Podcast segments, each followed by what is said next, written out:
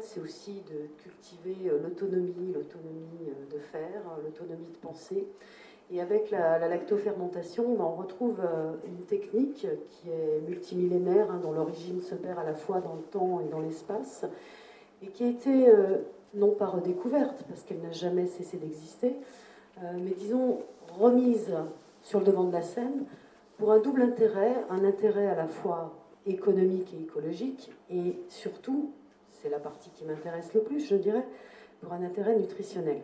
Donc l'intérêt écologique et économique, c'est qu'il s'agit du seul mode de conservation qui ne consomme absolument pas d'énergie et qui en plus va bonifier le produit.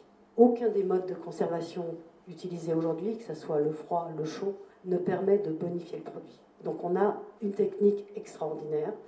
Et en plus, sur le plan nutritionnel, c'est une technique qui nous permet d'obtenir des produits qui vont soutenir notre immunité. Or, notre immunité, c'est essentiellement notre flore intestinale. La flore intestinale, c'est 60 à 80% de notre immunité. Donc autant dire que la préserver est essentiel et qu'aujourd'hui, bah, cette flore, elle est mise à mal. Et si on voit apparaître, si, on, si on vit dans nos sociétés une explosion euh, tant des pathologies auto-immunes, hein, que ce soit le diabète, bien souvent on oublie que le diabète, le diabète de type 2, j'entends hein, pas le type 1, est une maladie auto-immune, polyarthrite rhumatoïde, spondylarthrite ankylosante, toutes les formes de rhumatisme et autres, euh, quoi d'autre, sclérose en plaques, enfin toutes ces maladies qui sont charmantes, Parkinson, Alzheimer, dont on dit aujourd'hui que c'est un diabète de type 3, toutes ces maladies naissent dans les intestins.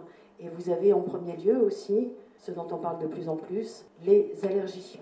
Les allergies, euh, donc euh, l'asthme et aussi toutes les maladies cutanées hein, qui, sont euh, de, type allergique, sont dues justement à l'état de cette flore qui est, bah, qui est déséquilibrée. Donc on en reparlera un peu plus en détail plus tard.